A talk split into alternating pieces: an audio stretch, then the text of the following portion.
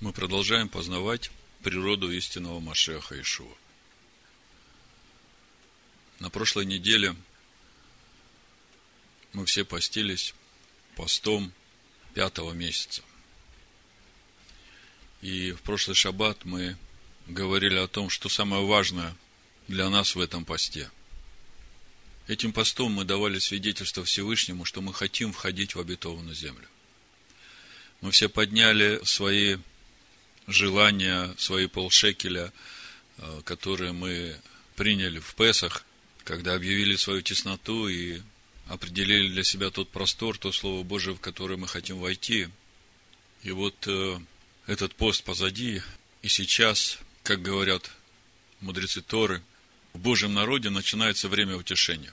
И не случайно автора недельной главы, Исайя 40 глава, «Утешайте, утешайте народ мой». И для нас суть утешения, как мы читаем во втором послании Коринфян, как раз обретение вот этого слова, которое мы объявили как цель нашего исхода в этом году из Египта, обретение его как естество своего внутреннего человека, чтобы слово в нас стало плотью. И это как раз и есть вот этот процесс созревания этого плода, который мы принесем в осенние праздники. И у нас впереди семь недель, семь недель утешения, и вот э, недельная глава Вайт Ханан, она как раз начинает этот период утешения для Божьего народа. Я прочитаю, чтобы мы четко понимали, в чем суть утешения Божьего народа. Мы об этом уже не один раз говорили, но я просто прочитаю 2 Коринфянам, 1 глава, с 3 стиха. Благословен Бог и Отец Господина нашего Ишуа Машеха, Отец милосердия и Бог всякого утешения, утешающий нас во всякой скорби нашей, чтобы и мы могли утешать находящихся во всякой скорби тем утешением, которым Бог утешает нас самих. Ибо по мере, как умножаются в нас страдания Машеха, умножается Машехом утешение наше. Скорбим ли мы? Скорбим для вашего утешения и спасения, которое совершается перенесением тех же страданий, какие мы терпим. И надежда наша о вас тверда. Утешаемся ли? Утешаемся для вашего утешения и спасения. Обратите внимание. Утешение умножается в нас Машехом – и этим утешением приходит спасение. Утешаемся ли? Утешаемся для вашего утешения и спасения, зная, что вы участвуете как в страданиях наших, так и в утешении. Так вот, в контексте этого утешения Божьего народа, читая нашу недельную главу Вайтханан и молил – меня коснулось один стих, я его сейчас прочитаю. И этот стих как раз раскрывает вот этот процесс утешения для нас. Он раскрывает путь спасения для каждого человека, живущего в этом мире. Мы сейчас все читаем книгу Даниила, и вот Наум тоже касался ее. Потом я несколько мест еще прочитаю. Но вот на фоне этих размышлений, вот то, что мы читаем у Даниила – Потом э, в первой книге царств там э, эти взаимоотношения между ковчегом Завета и филистимлянами, когда ковчег ходил из города в город, и филистимляне видели эту силу Бога Израилева. То же самое в книге Даниил мы видим э, и Новоходоносор, и, можно сказать, все народы, которыми правил Новоходоносор, видели могущество Бога Израилева, видели беспомощность своих богов. И вот на фоне всего этого у меня был всего один вопрос. А почему тот же самый Новоходоносор, а почему люди, которые в его э, государстве, после всех тех свидетельств и заявлений, которые он сделал, почему люди не отвергли своих богов и не стали служить вот этому Богу, который явил свое могущество, силу, и сам царь признал, царь Новоходоносор признал, что нету другого Бога, который мог бы так спасать и являть свою силу.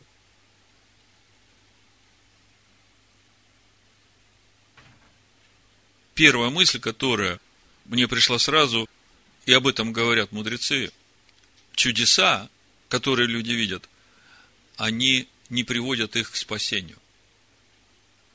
И как мы сейчас читали во втором послании Коринфян, к спасению приводит вот то утешение Машехом, которое приходит к нам через познание.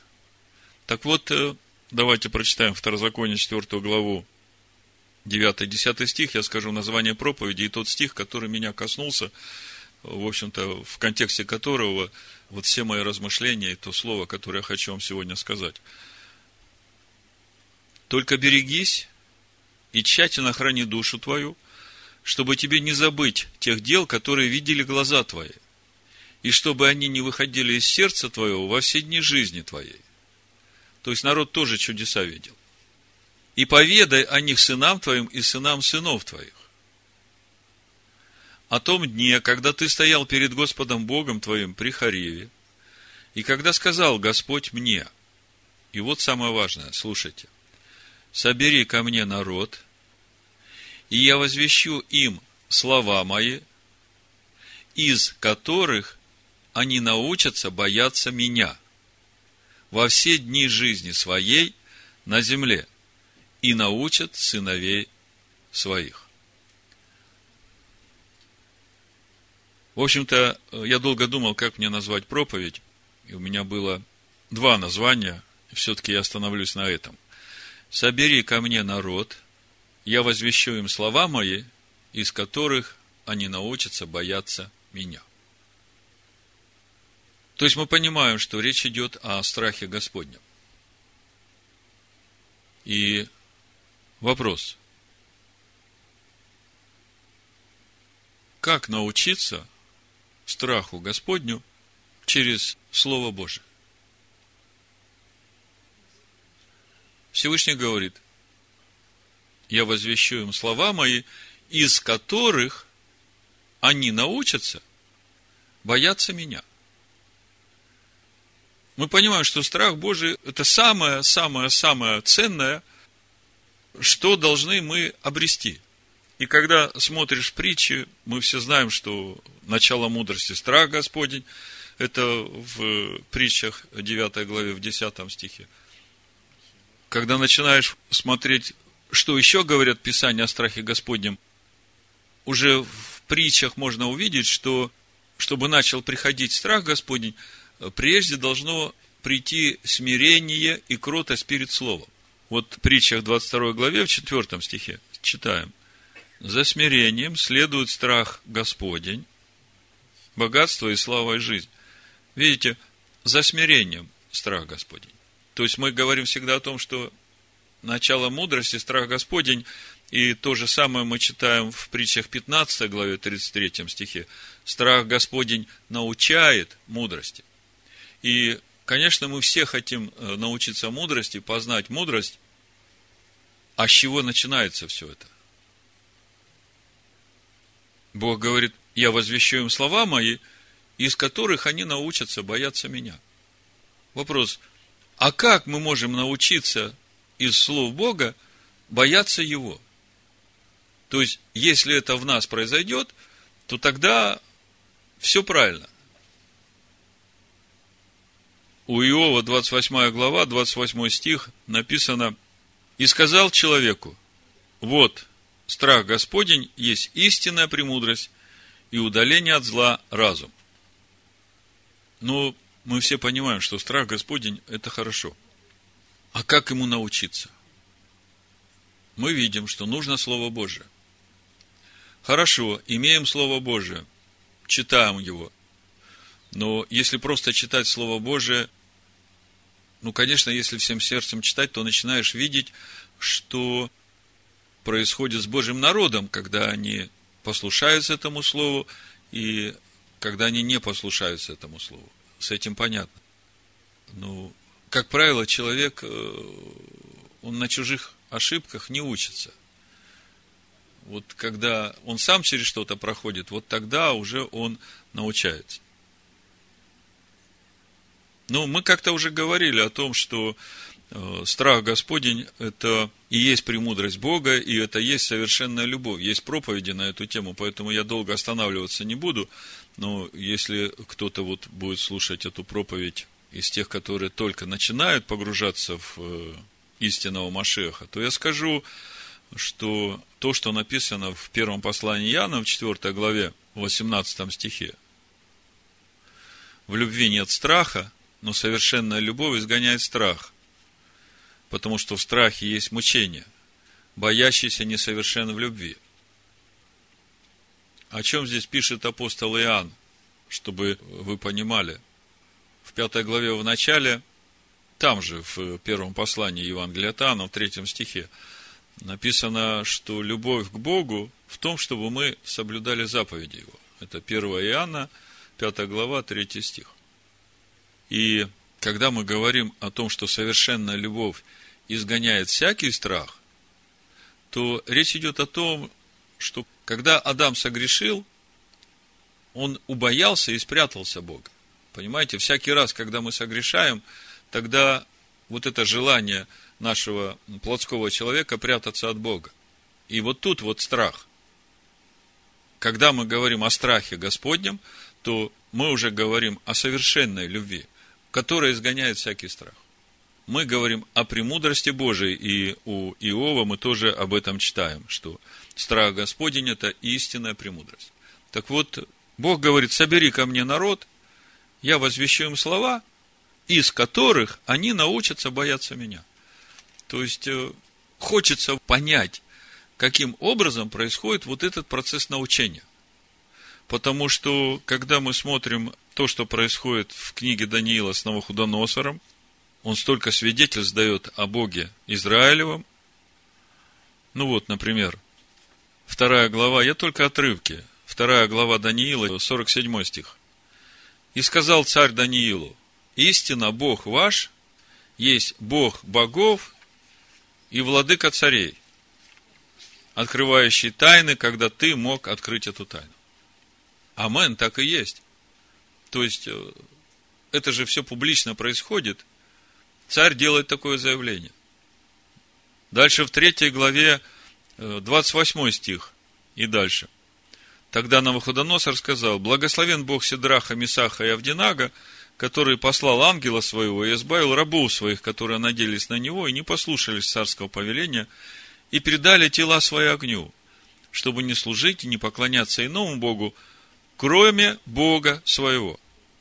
И от меня дается повеление, чтобы из всякого народа, племени и языка, кто произнесет хулу на Бога Сидраха, Месаха и Авдинага, был изрублен куски, и дом его обращен в развалины, ибо нет иного Бога, который мог бы так спасать.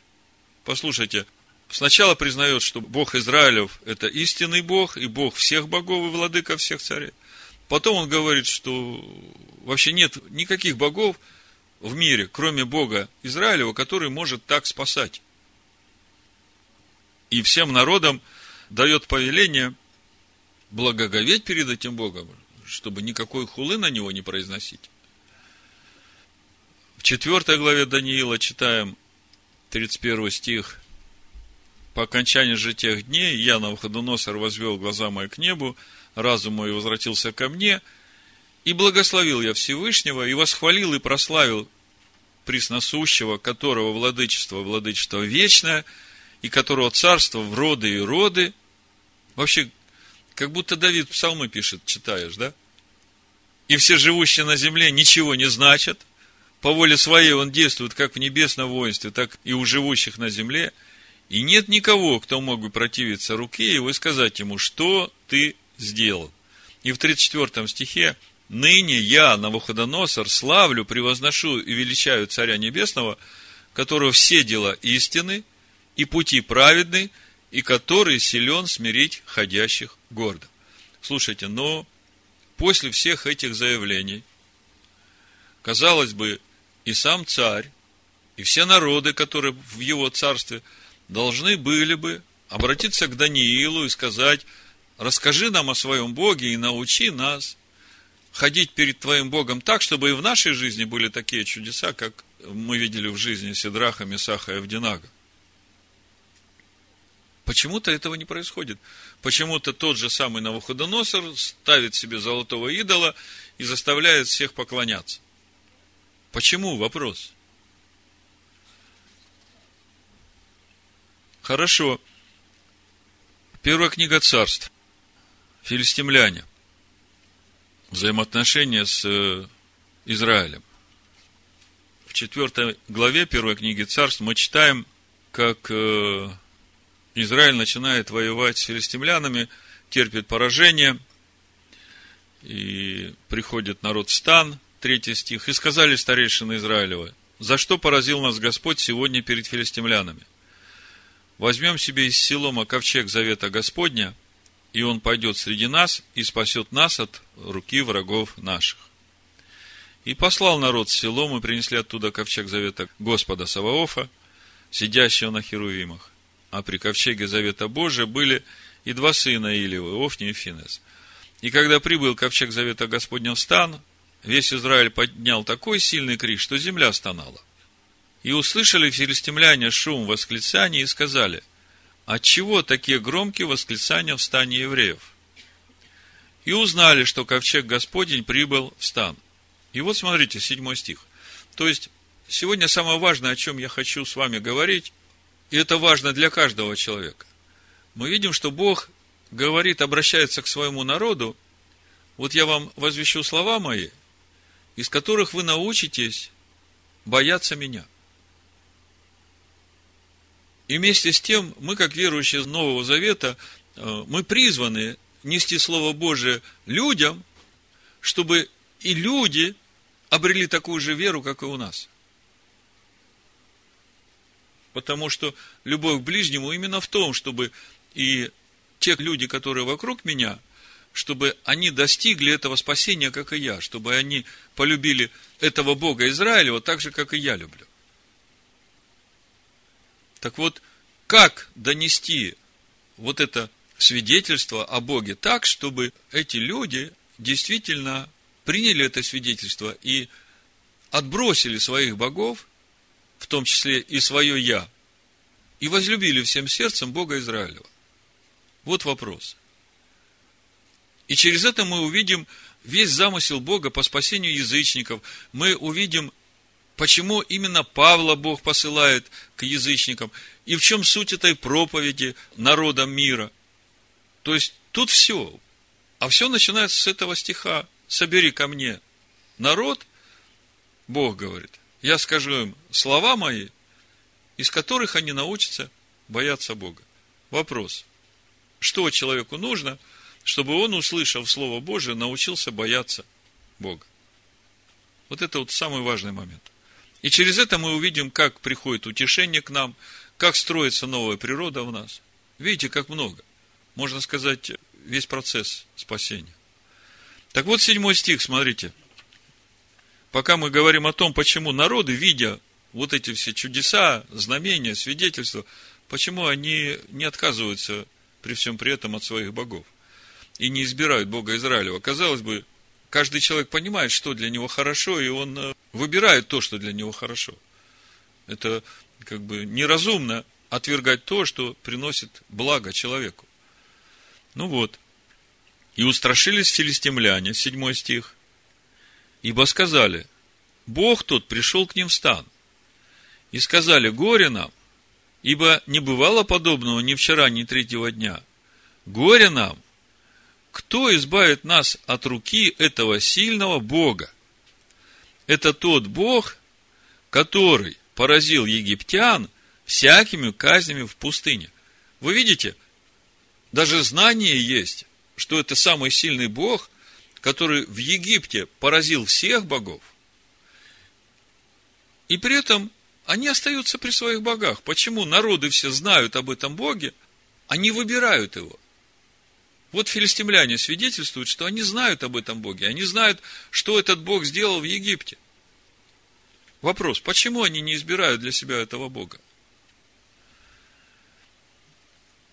Дальше, когда они захватывают, филистимляне захватывают ковчег – ну, вы знаете всю историю, как это все было. Я просто несколько стихов прочитаю, чтобы еще еще раз увидеть и задуматься.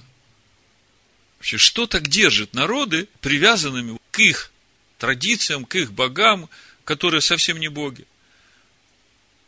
И что нужно сделать для того, чтобы они прозрели? Вот в первой э, книге Царств, пятой главе, мы читаем, как э, филистимляне взяли ковчег Божий, принесли его в Азот, внесли его в храм Дагона, поставили его подле Дагона.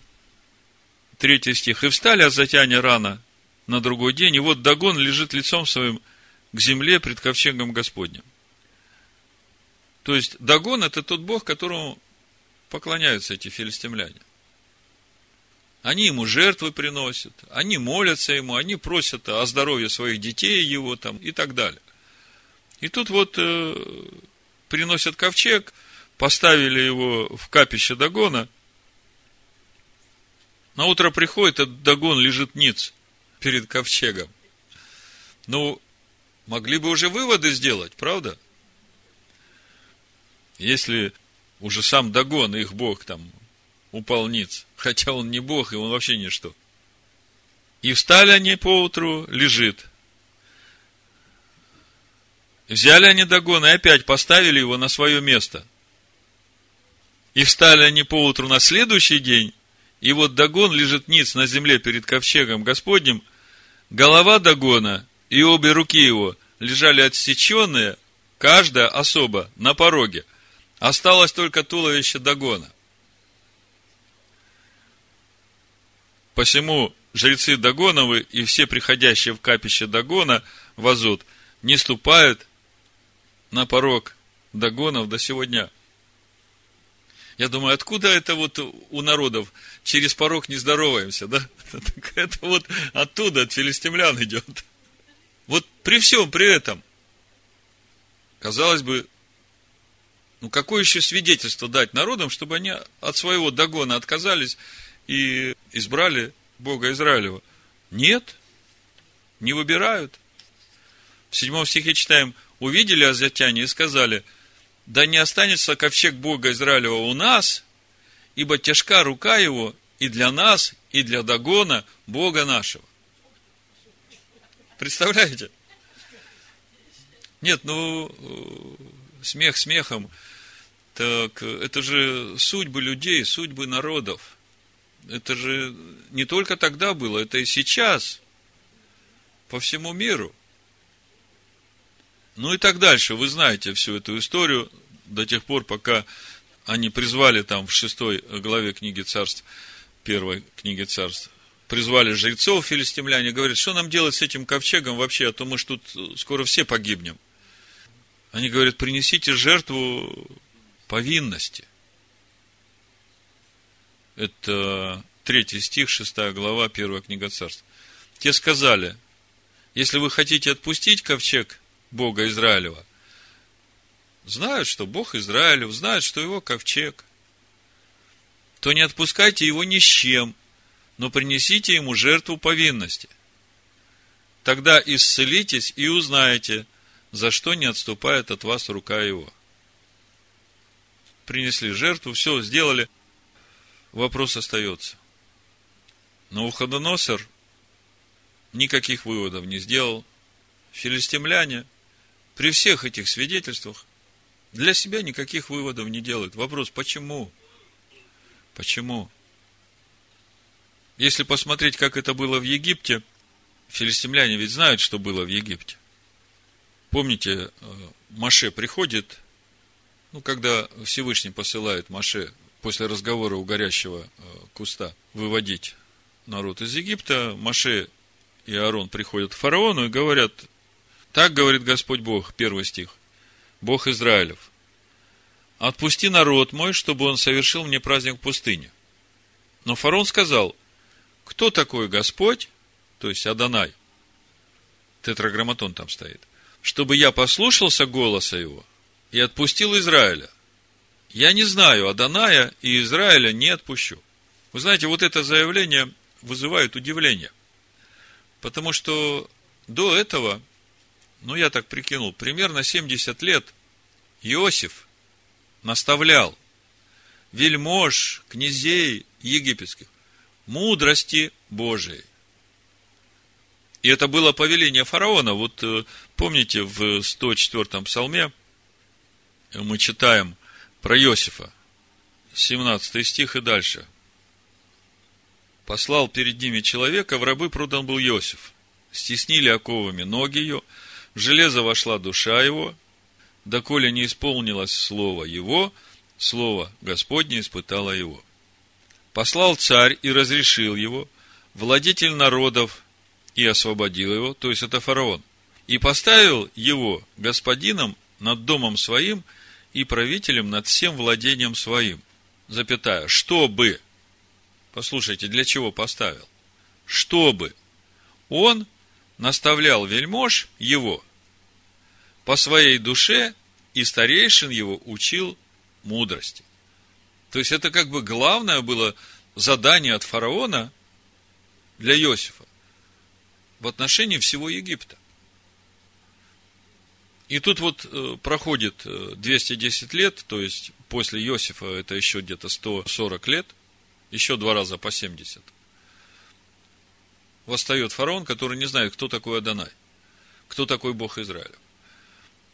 Хотя это вызывает удивление, потому что этот Бог спас не только Египет от голода, от полного вымирания, но еще и собрал драгоценности всего мира в Египет. Я думаю, что фараоны такие вещи не пропускают мимо. Так вот, э, опять остается вопрос, почему же при всех этих свидетельствах фараон отказывается знать Бога Израилева? Но Выходоносор благословляя Бога Израилю, при этом остается при своих богах, филистимляне при своих богах. И вот э, вызывает как бы недоумение, почему народы, видя такие сильные свидетельства, не отказываются от своих традиций, от своей веры, почему они не обращаются к Богу Израилеву и к его словам. Вот вопрос. Мы сейчас посмотрим в Писаниях, как же на самом деле работает вот это слово Бога. Я возвещу им слова мои, из которых они научатся бояться меня. То есть, здесь есть два момента очень важных для тех, которые слышат слова Бога, которые помогают человеку научиться бояться Бога. Во-первых, надо услышать это слово – а второй момент, услышав, надо поверить. Об этом э, в Римлянах 10 главе Павел говорит. Давайте сразу прочитаем, чтобы вы увидели причину, почему вот у народов ничего не происходит. Почему они не обращаются к Богу Израилю. Смотрите, в послании римлянам в 10 главе Павел говорит, ну, буду читать с 12 стиха.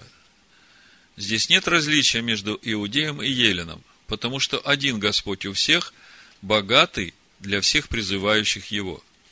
То есть, первая мысль, неважно, иудей или из любого народа, Бог для всех один, для тех, кто Его призывает. Ибо всякий, кто призовет имя Аданая, спасется. Но как призывать того, которого не уверовали? Как веровать в того, о ком не слышали. Как слышать без проповедующего? Смотрите, если читать в обратном порядке, то можно увидеть уже ответ на наш вопрос, первую часть вопроса. Я сказал два момента. Надо услышать, а второй момент, он здесь же. Услышав, надо поверить. Вот смотрите. Сначала нужно проповедать, человек должен услышать. И услышав, он должен поверить. Вот это начало. Это начало, через которое потом человек научится бояться Бога. Как это будет происходить, я сейчас дальше объясню. Но смотрите, что дальше написано. Павел говорит, как проповедовать, если не будут посланы, как написано, как прекрасны ноги благовествующих мир, благовествующих благое. И вот 16 стих но не все послушались благовестия, ибо Исаия говорит, Господи, кто поверил слышанному от нас? То есть, могут быть свидетельства, может быть э, проповедано слово, но этого еще недостаточно. Нужно, чтобы человек еще поверил тому, что он слышит. Так вот, для тех, кто услышал и поверил, дальше начинается процесс возрастания в познании Машеха. Процесс обретения премудрости Божией. Процесс научения хождения в страхе Господнем. Как это происходит? Значит, э, ну, самый э, яркий пример – это царь Давид. 118 псалом давайте откроем. Прочитаем два стиха оттуда. 102 стих и 120. Псалом 118, 102 стих написано. Давид говорит, от судов твоих не уклоняюсь, ибо ты научаешь меня. Смотрите, в нашей недельной главе мы читаем, что Бог говорит, я возвещу им слова мои, из которых они научатся бояться меня. А здесь уже Давид говорит, от судов твоих не уклоняюсь, ибо ты научаешь меня. То есть, э, что это значит? Как вы думаете, что это значит?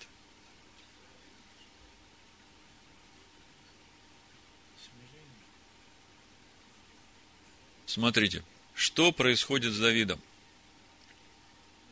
50-й псалом помните. Почему он был написан, тоже помните.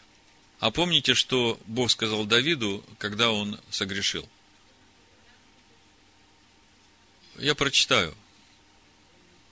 В 13 стихе, вторая книга царств, 12 глава. «И сказал Давид Нафану, согрешил я перед Господом. И сказал Нафан Давиду, и Господь снял с тебя грех твой, ты не умрешь.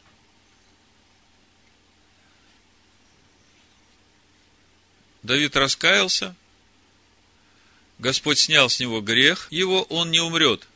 Но, если чуть раньше э, мы читаем, что придет в жизнь Давида, мы видим, что суды Бога за нарушение слова в этой жизни, они неизбежны. Вот смотрите, с седьмого стиха прочитаю. «И сказал Нафан Давиду, ты тот человек. Так говорит Господь Бог Израилев. Я помазал тебя в царя над Израилем, я избавил тебя от руки Саула, и дал тебе дом господина твоего, и жен господина твоего, на лона твое, и дал тебе дом Израилев и Иудин, и если этого для тебя мало, прибавил бы тебе еще больше. Зачем же ты пренебрег слово Господа, сделав злое перед очами его? Зачем ты пренебрег слово Господа? Вот здесь начинается. Бог говорит, я возвещу им слово мое, из которого они научатся бояться меня. То есть, нам надо увидеть вот эту причинно-следственную связь. Как Слово Бога связано с вот этим научением нас бояться Его. Смотрите. Бог говорит Давиду, Зачем же ты пренебрег слово Господа, сделав злое перед очами его? Урию хитиянина ты поразил мечом, то есть убил. Жену его взял себе в жену прелюбодейство, а его ты убил мечом аммонитян. Итак, смотрите, прощение Давид получил, мы только что читали в 13 стихе. Но при всем при этом, 10 стих, смотрите. Итак, не отступит меч от дома твоего вовеки. Это серьезно. За то, что ты пренебрег меня и взял жену Урии Хитиянина, чтобы она была тебе женой. Так говорит Господь, вот я воздвигну на тебя зло из дома твоего, и возьму жен твоих пред глазами твоими, и отдам ближнему твоему, и будет он спать с женами твоими перед этим солнцем. Вы знаете, суды Бога, меда, кинегет, меда. Мера за меру. Все взвешены. Ты сделал тайно, а я сделаю это перед всем Израилем, перед солнцем.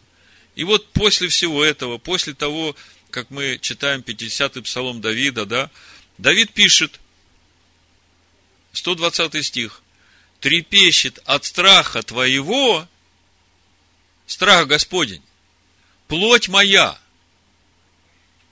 и судов твоих я боюсь. Слышите, да? То есть, Давид получил прощение, он, он осознал, насколько он согрешил. И Бог его простил, он говорит, ты не умрешь, ты не умрешь для вечной жизни. Но в этой жизни, для тех, которые хотят научиться бояться Бога, вот начинается вот этот процесс обучения страху Господню. И после того, как Давид прошел этот процесс, он говорит, Господи, судов Твоих я боюсь, а моя плоть вообще трепещет от страха Господня, потому что как только плоть что-то начинает для себя там хотеть и мыслить, у нее трепет, потому что она понимает, она за это получит точно мера за меру и мало не покажется. Видите, как это начинает работать? Но это работает в ком? Только в тех, которые слышат Слово Бога, верят в Него, принимают Его. И Бог начинает нас учить. В послании евреев в 12 главе мы читаем об этом же. Вот с 4 стиха я вам прочитаю, чтобы вы это увидели. То есть, очень важный принцип. Страх Господень – это венец премудрости. И страх Господень начинается с нашего смирения и кротости перед Словом Бога. Вот так это все начинается. И когда мы становимся на этот путь, неизбежны суды Бога в нашей жизни, здесь, в этом мире, чтобы мы научались этому страху Господню. Потому что Бог говорит, я возвещу им слова мои, через которые они научатся бояться меня. И вот, вот это вот через которые они научатся – вот здесь вот, можно сказать, весь процесс совершения нас в полноту возраста Машеха Ишуа. Или по-другому, весь процесс нашего утешения. Значит, э, послание евреям, 12 глава, 4 стиха. Вы еще не до крови сражались, подвязаясь против греха. И забыли утешение, которое предлагается вам, как сынам. Сын мой, не пренебрегай наказания Господня и не унывай, когда Он обличает тебя. Ибо Господь, кого любит, того наказывает. Бьет же всякого сына, которого принимает.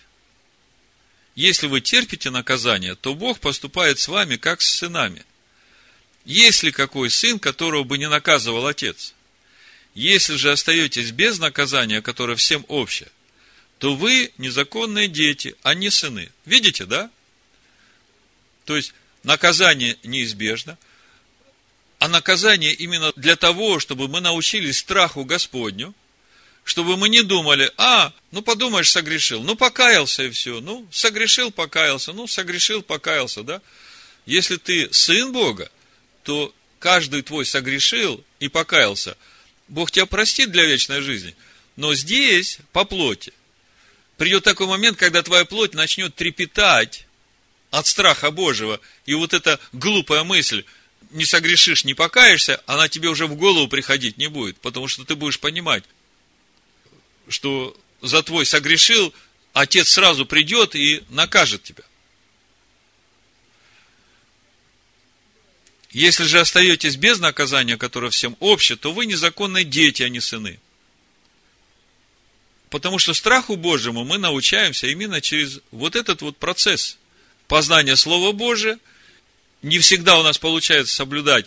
Плоть начинает хотеть своего, и мы в первый раз не устояли, получили наказание в результате, пройдя через покаяние. И через это мы становимся мудрее, научаемся страху Божьему.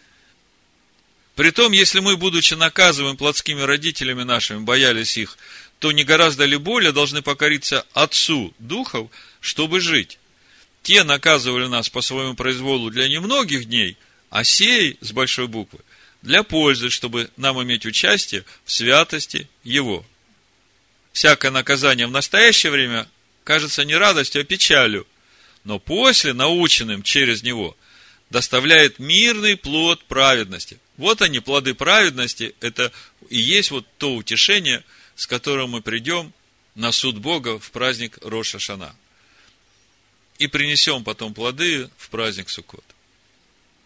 То есть, приближается время суда, я говорю, 7 недель, это время нашего утешения, и мы понимаем, что это очень серьезное время, когда мы должны вырастить этот плод вместе с Богом. И как узнать, что этот плод действительно в нас растет? Как себя проверить? Растет он у меня или нет? А вот ты посмотри теперь, вот на ту тесноту, которая у тебя была, с тем простором, в который ты хочешь прийти.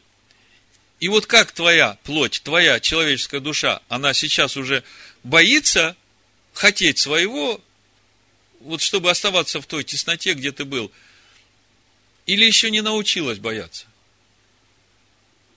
Давид говорит, судов твоих я боюсь, трепещет от страха твоего плоть моя. Вот когда вот это в тебе уже начинает реально работать, то ты можешь быть уверен, плод праведности уже есть. Кто-нибудь скажет амен? Амен. Но я понимаю, что для вас это уже не ново, что Бог наказывает, причем иногда даже очень серьезно. Помните, в 1 э, Коринфянам 11 главе апостол Павел говорит нам, 30 стих, 11 глава, 1 послание Коринфянам. Оттого многие из вас немощные и больные немало умирают, ибо если бы мы судили сами себя, то не были бы судимы. Будучи же судимы, наказываемся от Господа, чтобы не быть осужденными с миром. То есть мы видим, что вот этот вот процесс нашего воспитания, как сынов, те, которые не сыны, они даже этого не понимают, они даже этого не видят – в их жизни это не работает. У меня долгое время было непонимание 147-го псалма, 8-9 стих, написано, он возвестил слово свое Иакову, уставы свои и суды свои Израилю, не сделал он того никакому другому народу, и судов его они не знают. И у меня все время было непонимание, как это так, народы судов его не знают. Вот сейчас, начиная размышлять о том, почему и Новохудоносор, и филистимляне, и фараон, и Египет, все слышали проповедь Евангелия, Евангелия Божия, как войти в покой Божий. Слышали, но не поверили все, что в их жизни происходит, они думают, это случайность. А мы же знаем, что все, что происходит в нашей жизни, ну нет ни одной случайности. Как говорят мудрецы, только человек безответственный может заявлять, что в его жизни происходят случайности. И когда читаешь Писание, вот мы сегодня читаем 40 главу Исаия, то очень печально читать вот эти строки, допустим, 15 стих, 40 глава. Вот народы, как капля из ведра, считается как пылинка на весах. 17 стих. Все народы перед ним как ничто, менее ничтожества и пустоты считаются у него. Подумайте, сколько сейчас миллиардов людей на земле живет? Да уже к восьми, наверное, подходит. Да. 8 миллиардов людей. И проповедь идет до края земли. И сейчас идет проповедь во свидетельство всем народам. А почему они не верят? Почему они не принимают? Мы как-то говорили о том, почему они так э, легки на весах.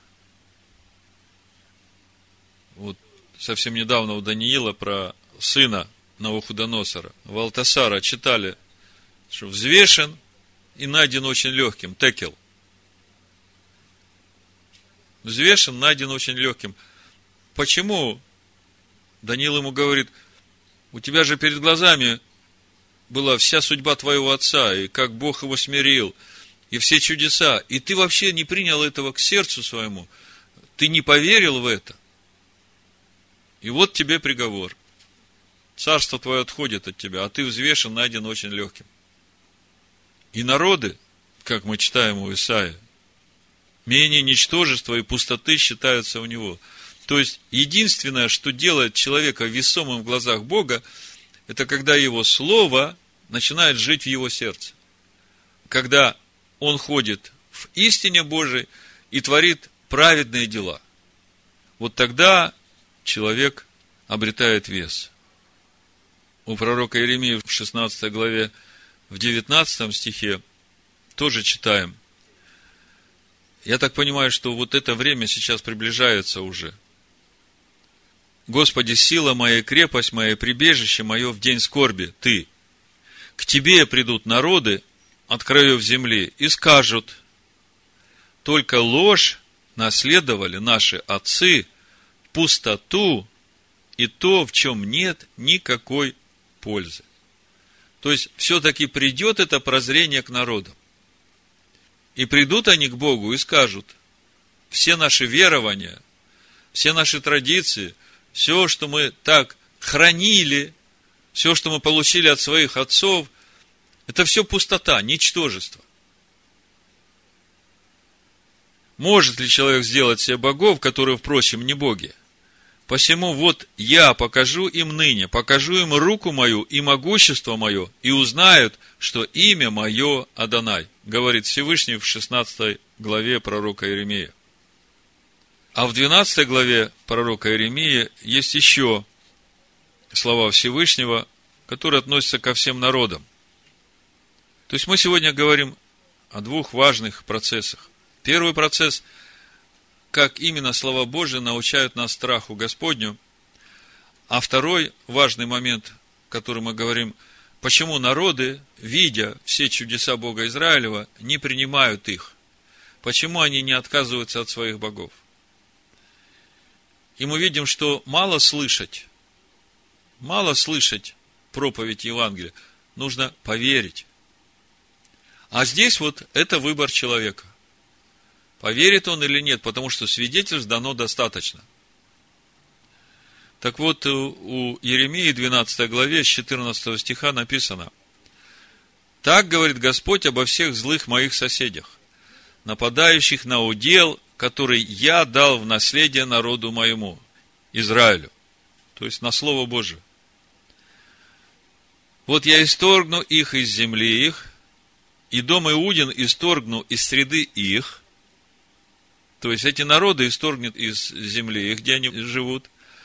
И дом Иудин, который рассеян среди них, он исторгнет из их среды. Но после того, как я исторгну их, снова возвращу и помилую, и переведу каждого в удел его, и каждого в землю его. И вот 16 стих, смотрите.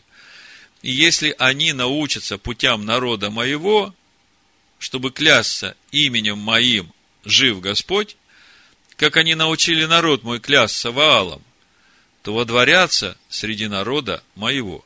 Если же не послушаются, то я искореню и совершенно истреблю такой народ, говорит Господь. Вот он конечный приговор. И когда мы смотрим Писание, как это все происходит, в 95-м псалме, смотрите, приближается это время – когда народы начнут узнавать суды Бога. Мы только что читали в 147-м псалме, что народы судов Бога не знают. И я долго не мог понять, почему народы судов Бога не знают, а только Иаков и Израиль знают суды Бога. И сейчас мы начинаем понимать, что это те суды Бога, которые воспитывали сыновей Бога. И всякий, который принимает верой Слово Божие, да, которое Бог возвещает, Бог его принимает как сына и начинает воспитывать. И неважно, из какого ты народа. А если ты отвергаешь это слово, хорошо, ты выбрал. Придет время, ты будешь отвечать за свой выбор. Вот смотрите, 95-й псалом. Ну, наверное, весь псалом прочитаю.